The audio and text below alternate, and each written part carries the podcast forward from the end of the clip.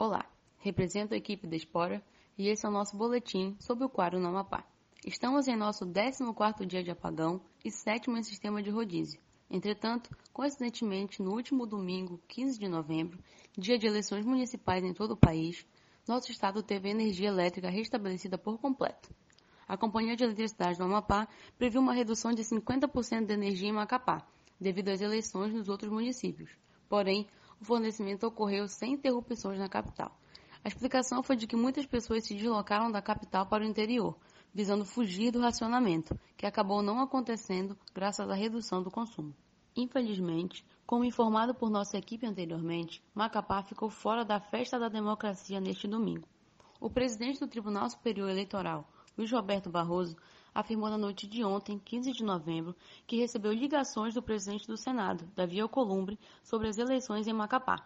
Fato este que foi anteriormente negado pelo senador.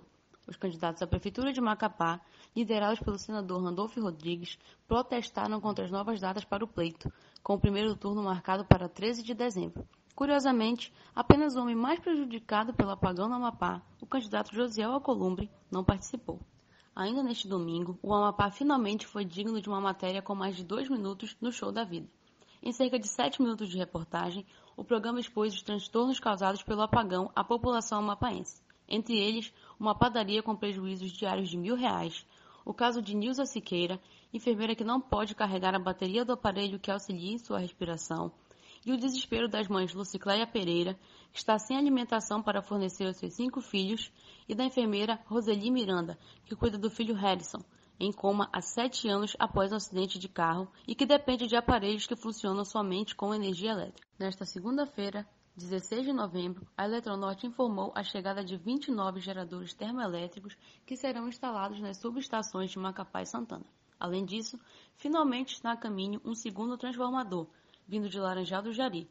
Esse possui previsão de montagem para esta semana. A falta de energia elétrica e água aos amapaenses, além do tolhimento do direito ao voto aos macapaenses, deve nos fazer perceber que, como bem afirmou a professora e filósofa Angela Davis, a política não se situa no polo oposto de nossa vida.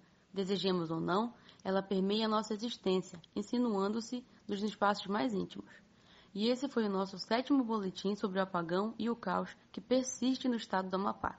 Por aqui, nada foi normalizado.